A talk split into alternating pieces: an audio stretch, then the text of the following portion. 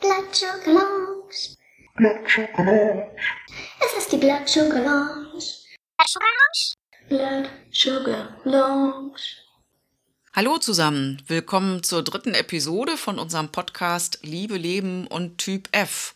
Wir, das sind Antje, das bin ich. Ähm, ich bin äh, 50 Jahre alt, habe seit 10 Jahren Typ 1 Diabetes, es werden bald 11. Ähm, und ähm, neben mir sitzt Christoph, das ist mein Mann. Hallo, ich bin Christoph, ich bin auch 50 Jahre alt. Ich habe Typ F, ziemlich genauso lange wie Antje Typ 1 hat. Und wir sollen heute was zum Thema Diabetes und Sport erzählen, beziehungsweise uns darüber unterhalten. Ja, genau. Also das sollen wir nicht nur, das wollen wir sogar. Ähm, mit, ähm, ja, also mit, mit dem Sport ist das bei Diabetes ja so eine Sache. Ähm, und deshalb ist das auch für, äh, für Typ Fler ein Thema. Denn da gibt es ja eine ganze Menge zu beachten. Und immer wenn man viel beachten muss, kann auch einiges schiefgehen.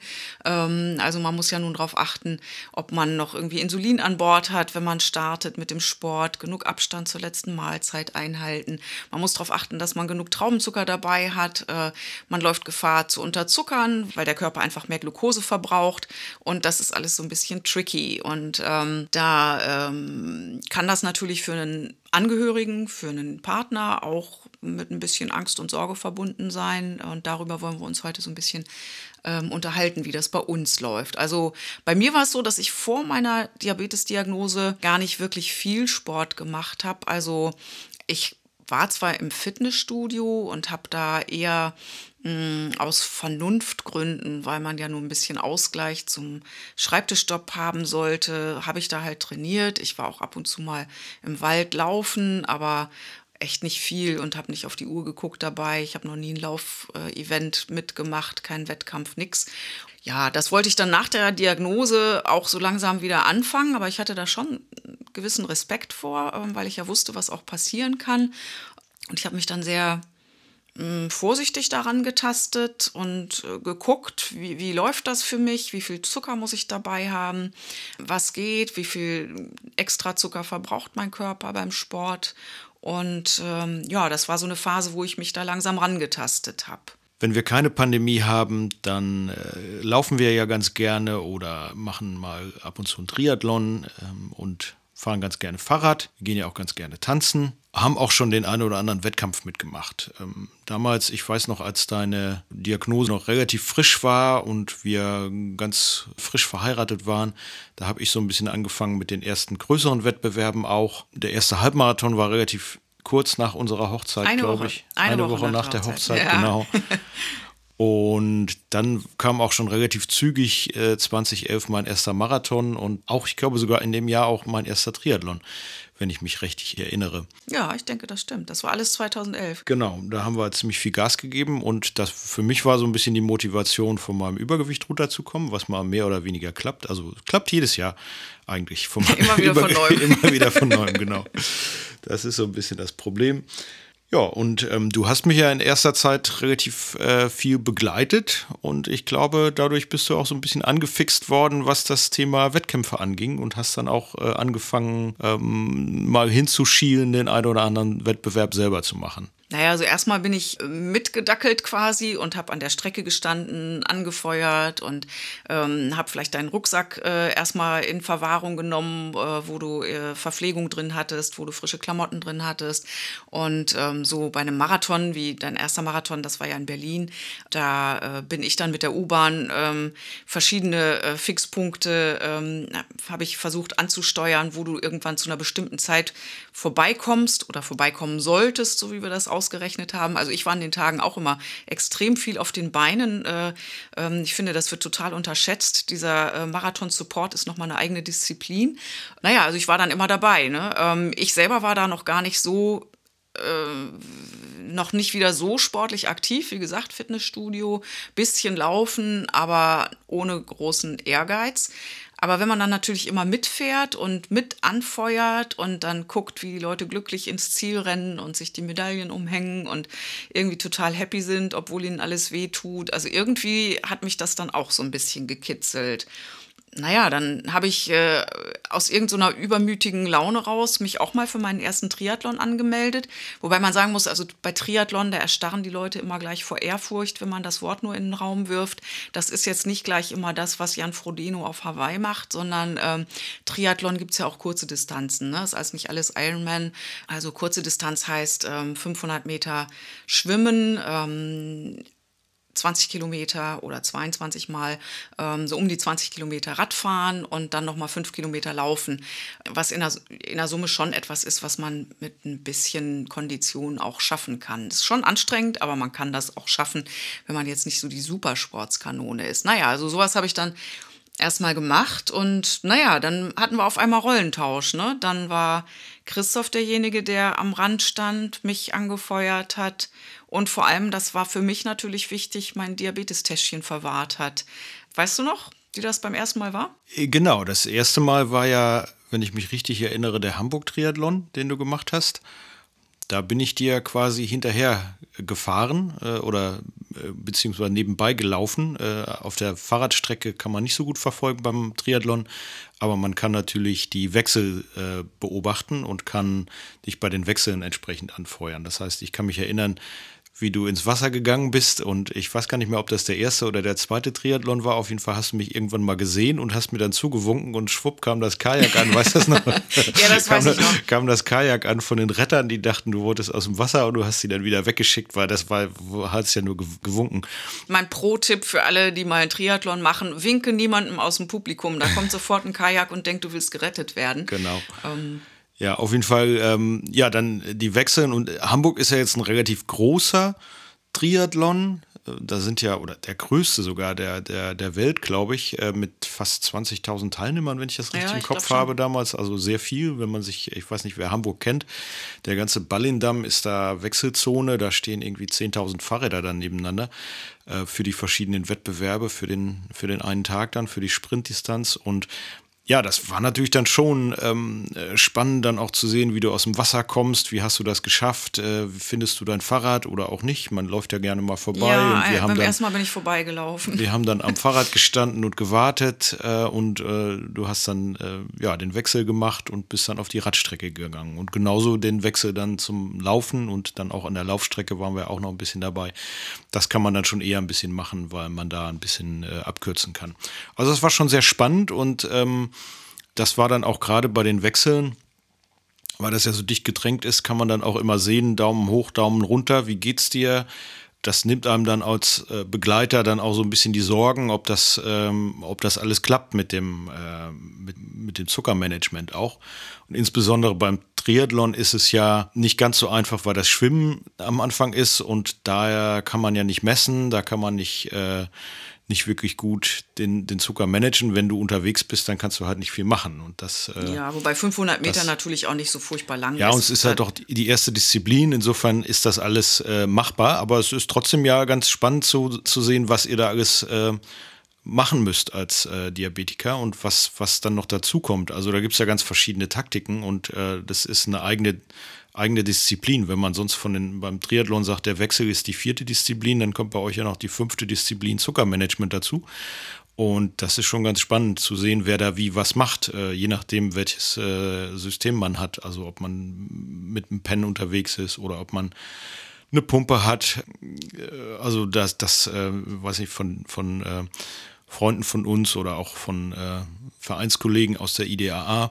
Den, einer packt die Pumpe ein, der andere macht sie ganz ab. Der äh, eine hat das Messgerät dabei, der andere hat das Messgerät äh, am Fahrrad kleben und da gibt es ja ganz verschiedene Taktiken, wie man sich das überlegt, wie man seinen Zucker am besten managt. Auch ich weiß nicht, ob es bei dir ein äh, Problem war oder ob das jemand anders war, das Messen auf dem Fahrrad, damals noch mit dem Scanner von dem mhm. äh, Libre. Ich glaube, da hattest du noch das Libre 1, ne? Da also bei meinem allerersten Triathlon gab es noch gar kein Libre. Da, da habe ich blutig Libre? gemessen, ja. da hatte ich in der Wechselzone mein Messgerät deponiert und ich hatte ein zweites Messgerät in dem Rucksack deponiert, den du getragen hast, damit du im Ziel ja, mich mit dem Täschchen... Diese ganzen Details ja. weiß ich alles gar nicht mehr, aber was, wo ich mich noch dran erinnern kann, ich weiß nicht mehr, ob du es warst oder ob es jemand anders gesagt hat, beim äh, Messen auf dem Fahrrad, dass man da halt natürlich darauf achten muss, dass man weiter geradeaus fährt und dass man nicht stürzt, solche Sachen, das sind natürlich wieder ganz andere Überlegungen, die man natürlich erst mit der Routine reinkriegt und äh, wo man drauf achten muss. Und äh, wenn man das hinterher hört, denkt man immer so, oh, das war ja wieder knapp oder so, aber das, ähm, das ist ja auch das Spannende daran, dann zu sehen, wie, wie man das handhabt. Aber wie gesagt, ähm, ich bin ganz beeindruckt von, von der fünften Disziplin und gerade was beim, gerade beim Triathlon, was man alles vorbereiten muss. Ähm, was habe ich wo?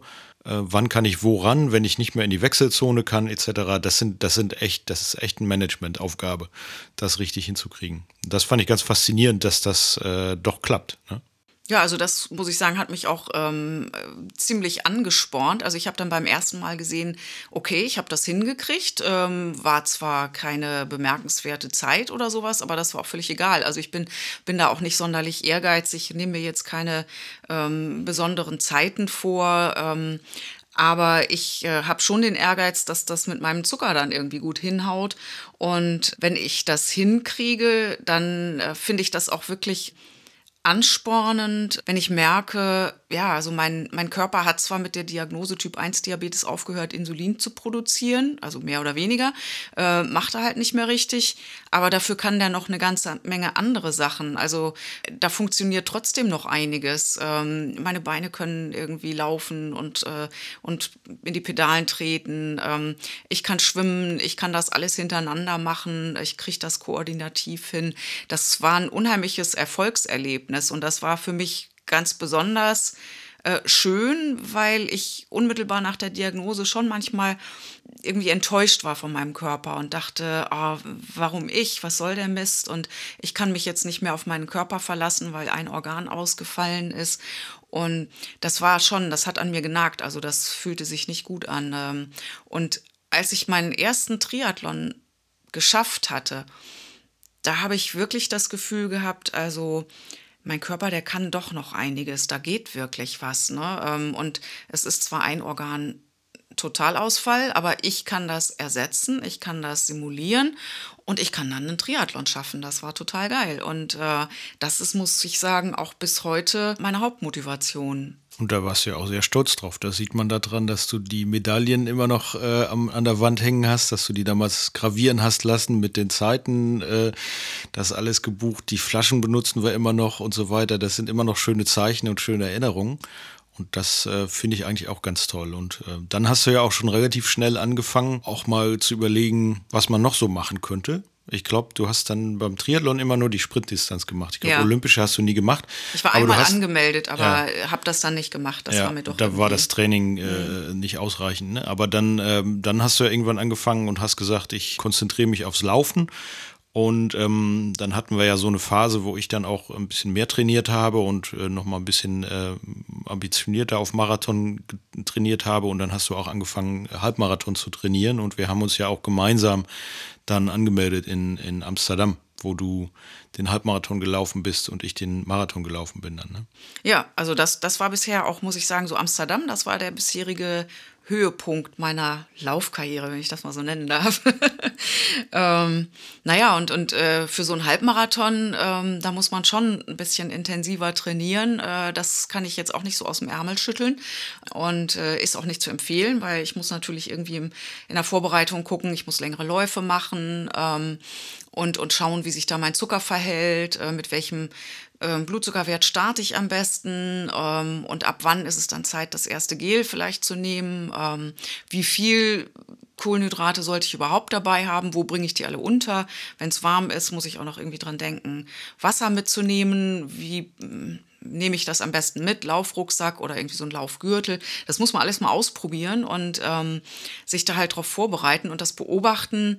Also ich habe das nie irgendwie akribisch dokumentiert, aber irgendwie, man sollte es schon im Hinterkopf behalten und irgendwie mal äh, gucken, wie das alles funktioniert. Und naja, wir haben uns dann hier mal überlegt, wie könnte man das so angehen. Ähm, und äh, wir wohnen hier nicht allzu weit weg von der Elbe.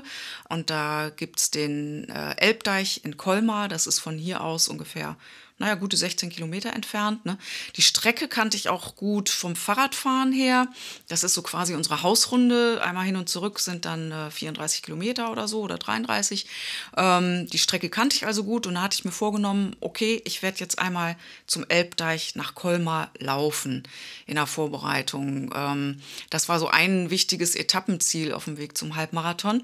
Und dann ähm, hat, äh, also da war das für mich auch sehr wichtig, dass äh, Christoph mich dabei unterstützt hat. Und äh, er hat das Auto gepackt, äh, hat einen Picknickkorb gepackt und ähm, als er dann so ausgerechnet hatte, so in, in so und so viel äh, Minuten müsste sie ähm, langsam da am Elbdeich ankommen. Also er hat das genau abgepasst, dass er ungefähr gleichzeitig da ist ich weiß noch unterwegs, da ein paar Kilometer vor Colmar kam auf einmal kamst du mit dem Auto an mir vorbei, hast du mal kurz die Scheibe runtergemacht, ob ich irgendwas brauche und äh, ich habe gesagt, nee, alles gut, äh, passt und ähm, naja, und dann bist du weitergefahren und äh, hast mich dann da quasi am Elbdeich in Empfang genommen. Und dann gab es Kuchen und Kaffee und das war sehr, sehr schön. ja, das war ja auch mitten im Sommer. Das war der Vorteil, dass der äh, Halbmarathon im Oktober war. Das heißt, man konnte den Sommer über trainieren und das macht es ähm, meiner Ansicht nach auch relativ einfach, äh, sich dann darauf vorzubereiten. Das ist ja immer so eine Taktikfrage. Wenn man jetzt auf einen bestimmten Wettkampf trainiert, trainiere ich im Winter oder trainiere ich im Sommer, was fällt mir leichter, was fällt mir nicht so leicht, aber ähm, das war, glaube ich, schon ein ganz gutes Training für dich, dass du im Sommer dann abends ist es hell, man kann abends dann los nach dem äh, nach der Arbeit und muss jetzt nicht im Dunkeln durch die Gegend laufen. Das äh, sind natürlich auch Faktoren, die da reinspielen.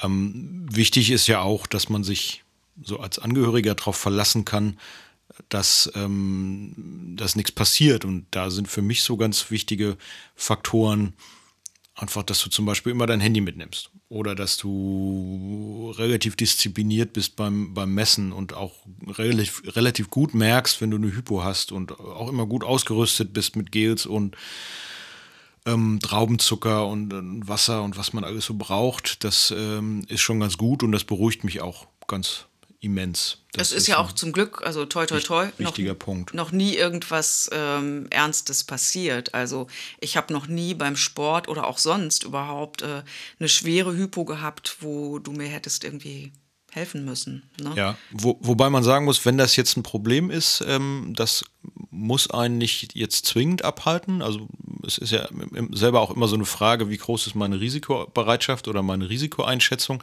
Aber es gibt ja mittlerweile, mittlerweile auch ähm, technische Hilfsmittel, mit denen man ähm, mit dem Partner irgendwie zwischendurch kommunizieren kann. Also es gibt Live-Tracking bei verschiedenen Anbietern, es gibt äh, Unfall-Apps, dass man, dass man, äh, wenn man stürzt, zum Beispiel mit dem Fahrrad beim Fahrradtraining, dass dann ein Notruf ausgelöst wird, solche Sachen, das gibt es alles schon. Und wenn man sich damit beschäftigt, ich weiß nicht, wie gut die funktionieren, wir benutzen das eigentlich nicht, aber ähm, äh, das ist sicherlich was, wo man auch sagen kann, da kann man noch zusätzliche Hilfsmittel aktivieren, wenn man eine Sorge hat, dass äh, irgendwas passieren könnte. Dann kann man natürlich noch sagen, ähm, man kann auch äh, begleiten, zum Beispiel bei längeren Läufen könnte man zum Beispiel mit dem Fahrrad begleiten, wenn das ähm, gewünscht ist. Das ist natürlich auch eine psychologische Herausforderung für den einen oder anderen. Also ich mag das nicht so gerne, begleitet zu werden. Du glaube ich auch nicht. Also ich, nee, ich, also äh, ich glaube, so genau. langsam genau. wie ich laufe, kann auch niemand Fahrrad fahren. Oder was, was, natürlich auch eine gute Möglichkeit ist beim Training, sind, sind Gruppen. Also ich weiß, dass ich zum Beispiel fürs Marathontraining die ersten Male beim ersten Mal nicht, aber dann äh, später habe ich ja beim Laufwerk in Hamburg äh, mit trainiert und habe dort dann in Gruppen immer die längeren Läufe gemacht. Und da gibt es für alle möglichen äh, Geschwindigkeiten Gruppen und da bleibt man auch zusammen und dann hat man auch ein ganz gutes Gefühl, dass man, ähm, dass, dass jemand da ist, dass man quasi betreut, wenn, wenn was passieren sollte. Ne? Ja, da bin ich ja nun eher so der Einzelkämpfer-Typ. Ähm, das liegt aber auch so ein bisschen an meinen äh, bevorzugten Trainingszeiten. Ich arbeite ja nun äh, freiberuflich zu Hause und für mich passt das vom, vom Zucker und vom Tagesablauf her meistens ganz gut, dass ich so morgens, wenn das Frühstück wirklich durch ist, ähm, dass ich dann mal äh, mir Zeit zum Training nehme. Ähm, und dann so, weiß nicht, gegen elf oder so, ähm, habe ich dann vielleicht mal die Gelegenheit zu trainieren und ähm, mache dann eine Stunde oder zwei Sport und äh, dann ist aber immer noch genug Tag übrig, um zu arbeiten. Und ähm, insofern, das sind aber Zeiten, wo natürlich kein anderer sonst Zeit hat. Ne? Also ich bin dann nicht so der Gruppen, ähm, das, das äh, trainiere dann nicht so in der Gruppe. Und dann war ich auch bei den langen Läufen eigentlich immer alleine unterwegs. Ne? Was mir noch wichtig ist, ist, ist, denke ich, dass die Initiative, welche Möglichkeiten man wählt zum Trainieren, dass die wirklich von, vom, ähm, vom Trainierenden ausgeht. Dass man also nicht als Angehöriger sagt, so ich begleite dich jetzt und dem Sportler das entsprechend vorschreibt, was, ähm, was nee, zu um tun ist. Genau, mhm. das, das, das, das muss wirklich vom, vom Sportler selbst ausgehen. Und äh, dann findet man auch den, den richtigen Modus, wie man, wie man trainiert. Ob das dann wirklich eigen alleine trainieren ist mit irgendwelchen Apps oder auch ohne Apps oder mit irgendwelchen Absicherungspunkten oder wie auch immer man das machen möchte oder ob man äh, in einer Gruppe trainiert oder so. Aber das muss dann von einem selber kommen. Mhm. Ich als Angehöriger, und das, das wollte ich sagen, das ist mir wichtig, dass ich da nicht reinrede, dass ich da nicht anfange, dich zu kontrollieren und zu sagen, ach, du musst aber alle fünf Kilometer anrufen oder sonst irgendwas sagen. Nee, das, das, das genau, wäre auch das, total bescheuert. Genau, und das, das, das Vertrauen muss man aber auch haben, dass der Sportler das entsprechend gut einschätzen kann und dass, äh, dass äh, man nicht versucht, jetzt jemandem Vorschriften zu machen, wie, wie er was zu tun und zu lassen hat. Weil das gibt Stress, das gibt dann Psychostress. Ja, das, ja. Das, ja, und das, macht schlechte Stimmung. Ne? Also, ja, das meine ich ja damit. Ja, ne? genau. Ja. Ja. also wir haben es ja schon immer aber so gemacht, äh, wenn ich jetzt irgendwie nur einen kleinen 5-Kilometer-Lauf mache oder so, da sage ich dir nicht jedes Mal Bescheid. Meistens bist du ja dann auch äh, bei der Arbeit, kriegst das sowieso nicht mit, was ich tagsüber mache. Außer du bist wie jetzt seit Monaten im Homeoffice. Aber das ist ja vielleicht auch nicht ewig so. Aber bei einem längeren Lauf, da haben wir es ja schon so gemacht, dass ich dir vorher Bescheid sage und sagte, ich starte jetzt auf einen längeren Lauf. Ich will 15 oder 20 Kilometer machen und ich rechne damit, dass ich dann und dann ungefähr wieder zurück bin. Und dann hast du ja auch dein Handy irgendwo in der Nähe, dass falls ich anrufe, dass du dann auch mir helfen genau, kannst. Genau, und ich ne? meine auch ganz unabhängig vom Diabetes ist es ja auch wichtig, wenn man lange Läufe macht, dass man äh, Bescheid sagt, wo man ist, wo man sich aufhält. Äh, mir fallen jetzt auch spontan zwei Situationen ein, mir ist bei einem 30er auch mal der Sprit ausgegangen, wo du mich mal abgeholt hast. Stimmt, am, ja. Am Denkmal, kannst dich erinnern, da, ja. da habe ich dich dann angerufen und so gesagt, ich kann nicht mehr, kannst mir Wasser bringen. Ich bin dann noch weitergelaufen, aber. Ja, genau, ähm, da bin ich äh, mit dem Auto schnell hingeflitzt genau, und habe dir Wasser gebracht. Das waren ne? irgendwie, ja. keine Ahnung, 30 Grad oder so oder 25 Grad, auf jeden Fall sehr warm. Und mir ist einfach das Wasser ausgegangen und dann habe ich zwei Kilometer vor zu Hause äh, äh, gehechelt und hätte wahrscheinlich gehen müssen. Und dadurch, dass du mir Wasser gebracht hast, ging es noch weiter. Das war ganz mhm. gut. Oder eine andere Situation, wo du mich mal abgeholt hast im strömenden Regen bei Gewitter. Kannst du dich daran erinnern? Ja, ja. Da bin ich genau. mal losgelaufen ja. und bin dann äh, im, tatsächlich im Hexenkessel liegen geblieben. Das war so eine. So, eine, so heißt die Straße. So, so, ein Shop oder sowas ist das. Nee. Ich weiß gar nicht, was das ist. Doch, so heißt so ein, die Straße da, ne? Ja, ja ich glaube, ein Laden ist das. Ja. Aber äh, da hat es dann gewittert und geblitzt und äh, das mitten am Tag und in Strömen geregnet. Da habe ich mich dann untergestellt und da keine Aussicht auf Besserung war, hast du mich dann abgeholt. Ja. Und dann haben wir den, habe ich den Lauf abgebrochen. Also auch unabhängig vom Diabetes ist es natürlich wichtig, dass man ähm, da so ein bisschen den Sicherheitsaspekt äh, im Kopf hat. Und, ja, ja, klar. Äh, ich meine, man könnte ja auch stürzen oder sonst was vom genau. Auto angefahren werden. Ist ja ganz gut, wenn Jetzt reden wir noch weiß. gar nicht von Trailrunning oder sowas. Ja. Das kommt ja. ja. auch alles noch dazu. Man kann umknicken und, mhm. und, insofern, das ist schon ganz wichtig, dass man sich auch, ähm, sag mal, meldet oder also einmal habe ich dich auch angerufen bei einem langen Lauf. Da wollte ich eigentlich meine Generalprobe machen ähm, für, einen Halb, für den Halbmarathon. Und ähm, also ich laufe eigentlich immer vor jedem Wettkampf, auch beim Triathlon mache ich eine komplette Generalprobe. Sagt man zwar aus Trainingsaspekten, dass das nicht unbedingt nötig ist, einmal die volle Distanz im Training zu machen. Ähm, also beim Marathon reichen dann angeblich auch 35 oder was weiß ich wie viel Kilometer. Mir ist das irgendwie aber lieber, wenn ich einmal die Generalprobe mache und das echt, also einmal komplett durchziehe. Und so wollte ich halt vor dem Halbmarathon auch einmal den Halbmarathon gelaufen sein. Das hatte ich, glaube ich, schon einmal geschafft und ich wollte es aber irgendwie nochmal machen. Und da ist mir dann so, weiß ich nicht, vier Kilometer vor zu Hause, da war ich echt fix und foxy und kaputt und ich hatte null Bock mehr. Und dann habe ich, äh, es hatte gar nichts mit dem Diabetes zu tun. Ich hatte keine Hypo, nix. Ähm, äh, es war nur einfach, es war irgendwie genug. Ne? Und äh, da habe ich dich dann angerufen und dann hast du mich auch abgeholt. Ne? Und ja, also da ist eigentlich unsere Erfahrung, das hat nicht unbedingt mit dem Diabetes zu tun, sondern einfach, dass man so ein bisschen im Hinterkopf behält, was macht der andere gerade und ähm, wie ähm, kann ich da vielleicht unterstützen, wenn es nötig ist. Später ist natürlich auch wichtig, dass man sich bei den Wettkämpfen entsprechend abspricht, wie man es macht. Ich weiß, beim, bei Amsterdam war es eigentlich maximal ungünstig für uns, weil äh, die Startzeit für den Halbmarathon war äh, circa die Einlaufzielzeit von meinem Marathon. Das heißt, äh, du bist dann gestartet. Ich weiß jetzt gar nicht, haben wir uns noch gesehen? Ich glaube, Nee, du hast mich nicht. noch Ich gesehen. dich gesehen, aber du mich Als nicht. ich reingekommen bin auf Ja. dem letzten Kilometer, da sind wir irgendwie du nach dem Start und ich beim Zieleinlauf noch aneinander vorbeigelaufen. Äh, Das ist natürlich maximal ungünstig gewesen für die Planung und irgendwie irgendwelche Streckenbetreuung oder so. Und da haben wir das dann so gemacht. Da muss man dann einfach Vertrauen haben, dass das auch funktioniert und dass der andere sich das richtig zutraut. Und das hast du ja dann auch gemacht und bist dann ja auch gelaufen. Und gerade bei einer Veranstaltung, ich sag mal, je nach Veranstaltung, wenn man jetzt den Marathon des Sable nehmen würde, wäre es natürlich anders. Aber bei den meisten Veranstaltungen gibt es ja genügend Wasserpunkte. Es gibt äh, ähm, Retter, die im Einsatz sind, hier DRK oder sowas, die dann irgendwo stehen, Massage liegen, sonst was, ähm, wo man sich eigentlich auf eine gute Gesundheitsbetreuung ähm, verlassen kann. Und wenn man dann entsprechend das kenntlich macht, dass man auf die Startnummer hinten drauf schreibt, dass man äh, Diabetiker ist zum Beispiel, dann sieht ja der Rettungsdienst auch gleich, was, was ist, wenn irgendwas sein sollte. Insofern, wenn man das alles gut vorbereitet hat und dann hat man ja auch ein gutes Vertrauen, kann man sich gut darauf verlassen, dass das funktioniert. Und in dem Fall war es in Amsterdam ja auch so, dass ähm, ich entsprechend das Vertrauen hatte und du dir das dann auch selber zugetraut hast, äh, dass das schon alles klappt. Und dann, ja, dann bin ich duschen gegangen, habe quasi im Ziel auf dich gewartet und ähm, habe mich dann ja gefreut, dass du dann da im Olympiastadion da reingekommen bist. Das war eine Ja, da war ich sogar schneller als gedacht. ne? ziemlich tolle Sache, war Ja, das. Ne? ja. Das war ein schöner Ja, aber dann zum Lauf. Beispiel mein zweiter Halbmarathon in, im, im Spreewald, das hat dann nicht ganz so geklappt, wie ich mir das vorgestellt hatte. Weißt du noch? Ja, das war ein bisschen, da war es auch sehr heiß, glaube ich, ne? Da war es Mhm. relativ warm, schon relativ früh im Jahr. Und ähm, dann haben wir auch, wir sind ja gemeinsam gestartet. Ich habe auch den Halbmarathon gemacht und äh, es war ja mehr so ein Spaßlauf, aber wir haben ja relativ unterschiedliche Tempi.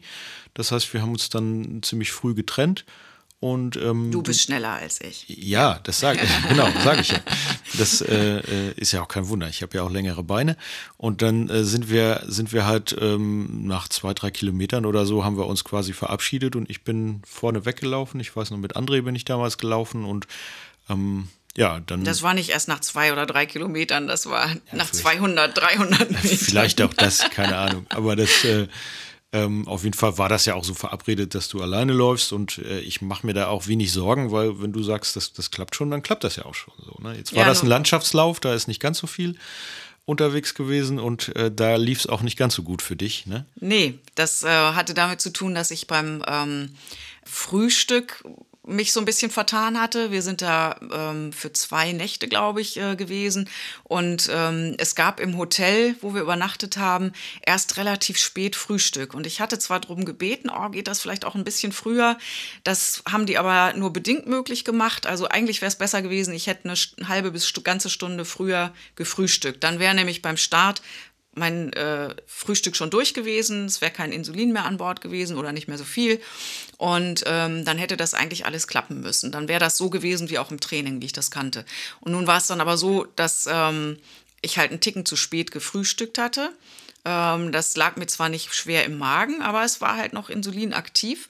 Und dann habe ich äh, halt zwischendurch immer gemessen mit dem Libre und äh, gesehen, oh oh, da geht irgendwie relativ rasch der Zucker in den Keller. Schon nach, hm, weiß nicht, noch ein paar Kilometern musste ich schon das erste Gel nehmen. Ich hatte mir zwei Gels mitgenommen, weil das erfahrungsgemäß reicht. Und äh, ansonsten drauf gesetzt, dass da natürlich Verpflegungsstationen unterwegs sind. Und dann war ich, glaube ich, schon nach Kilometer sechs hatte ich schon beide Gels nehmen müssen und musste immer gucken, dass ich den Zucker irgendwie oben halte. Und ähm, ja, das war dann nicht ganz so optimal. Ne? Also bei den Verpflegungsstationen habe ich jedes Mal irgendwie Eistee getrunken und was gab es da sonst noch? Ich glaube Bananen, aber immer irgendwas Süßes natürlich. Ne? Und dann war mein Glück noch, dass ich unterwegs Ulrike Turm von der IDAA auch ähm, äh, getroffen habe. Die kam da an mir vorbeigeradelt und sagte, hey Antje, brauchst du was? Gels, Cola und packte da quasi ihren Bauchladen aus, hat mich nochmal versorgt. Und, Ja, man muss äh, vielleicht dazu sagen, dass das die IDAA, Veranstaltung zur IDAA-Jahreshauptversammlung war Ja, genau. und entsprechend viele IDAA-Mitglieder und, und Diabetiker auch an der Strecke und unterwegs waren und deshalb war es kein Zufall, dass Ulrike da ist, sondern sie war dann halt. Das stimmt, äh, genau. Sie ist da rumgefahren, um halt genau zu gucken, ob irgendjemand von uns was braucht und ähm, hat dann wie auf so einem türkischen Bazar ihre Bauch, Bauchladen ausgebreitet und so, hier brauchst du was und ich habe dann nochmal ein Gel mitgenommen und ähm, ja, ich musste aber trotzdem, weil ständig der Zucker irgendwie im Sinkflug war, musste ich halt auch häufig Gehpausen machen und habe mir dann einfach gesagt, ja meine Güte, dann ist das jetzt halt so, ne? Und dann kann ich auch mal ein paar Fotos zwischendurch machen, äh, ja, egal, die Zeit ist dann halt nicht so optimal und dann kam ich doch ein ganzes Ende später ins Ziel. Ne? Ja, ich weiß noch, wie wir standen da in, ich glaube, Lübbenau war das. Und da hatte ich noch zufällig Bianca und Bernd getroffen und mit denen stand ich im Zielbereich, die und wir haben gewartet und es wurde dann immer später und später und ich dachte schon, oh, wie wird's jetzt wohl? Aber dann kamst du irgendwann so ein bisschen später als gedacht, aber noch nicht äh, so zeitüberkritisch, dass man sagt, man muss jetzt die Rettungskette in, äh, in, äh, in Gang setzen. Insofern war da alles gut. Ne? Ja, ich glaube, da, es hilft ja auch dabei, dass wir vorher uns auch ähm, darüber austauschen, was für eine Zeit wir anpeilen, mit was für einem Kilometerschnitt wir ungefähr laufen. Und dann kann man das ja ganz gut ausrechnen, wann jemand an welchem Punkt sein müsste. Und ich glaube, das hilft auch generell, dass wir beim Sport ähnliche Interessen haben. Also, dass wir jetzt äh, beide Lust auf Laufen und auf Triathlon haben. Übers Tanzen haben wir jetzt gar nicht gesprochen, aber das machen wir halt auch. Und das geht ja auch eher gemeinsam. Ne? Ähm, und ähm, da kann man dann natürlich auch ganz gut einschätzen, ähm, was ist das für eine Belastung, ähm, wie fühlt sich das an. Ähm, und auch wenn du selber keinen Diabetes hast, hast du ja doch irgendwie eine Vorstellung, zumindest sportlich, wie fühlt sich das an. Ich glaube, das hilft auch, ne? Mhm, ja, auf jeden Fall. Und ich glaube, man muss, äh, man muss dazu sagen, dass wenn wirklich mal was schiefgegangen ist, dann war es eigentlich immer dass es vorher schon schief gegangen ist. Also dass, wie das bei äh, dem Spreewaldmarathon, dass halt noch Insulin an Bord war oder dass wir zu spät waren oder sonst irgendwas. Und dass man dann das im Grunde schon hätte ahnen können, aber dann, dann ist es halt auch so gekommen. Ja, man hätte vielleicht das dann durch bessere Planung vielleicht nochmal vermeiden können oder einfach durch, durch, ja, gut, wie auch immer. Aber das, äh, das äh, ist so ein bisschen der, der, der Punkt, dass man das vielleicht vorher schon ab, hätte absehen können. Und das ist ja auch so ein Faktor, dass man das dann die Erfahrung erst mit der Zeit kriegt. Was sind denn so die Einflussfaktoren, die mich hier machen? Gute Planung ist, glaube ich, das A und O. Dazu gehört auch gutes Training und sich selber einschätzen können. Ich glaube, das ist das Wichtige. Und dann das Vertrauen in sich selber haben. Und dann kann auch der, der Angehörige oder die Angehörige entsprechend hohes Vertrauen aufbauen. Ne? Tja, nur im Moment ist irgendwie halt nicht groß was los mit Sport, ne? Ja, so richtig viele Wettkämpfe gibt es nicht. Also ich kann mich erinnern, unser Duathlon hier in Elmshorn, wir wohnen ja in Elmshorn, wir haben im September noch ein Duathlon unter Pandemiebedingungen durchgeführt. Das war sehr spannend mit 120 Teilnehmern. Das war aber jetzt so der letzte Wettkampf, den ich in Erinnerung habe, der überhaupt irgendwie stattgefunden hat. Ja, und irgendwie drückt das ja so auch auf die Motivation, ne? wenn es keine Wettkämpfe gibt, ähm, die man sich als Ziel setzen kann, um darauf hinzutrainieren. Also das geht uns zumindest beiden so. Irgendwie kriegt man das dann nicht hin, sich zum Training aufzuraffen. Also im Moment ja, sind wir eher Spaziergänger als Läufer oder Triathleten. Ne? Ja, ist jetzt auch nicht hilfreich, dass es Winter ist. Das kommt bei mir auch immer noch dazu. Also Winter und Pandemie, das sind zwei Sachen, die mich dann wirklich vom Training abhalten. Aber ähm, es gibt auch viele Menschen, die genau umgekehrt das machen. Also ich kenne viele jetzt im, im, Verein, die dann gerade viel trainieren. Also das äh, gibt es auch, aber bei uns ist das leider nicht der Fall. Auch ja. das haben wir gemeinsam. Ja, ja. genau. Mhm. ja. Wenn die ganze Pandemie durch ist, dann greifen wir wieder an.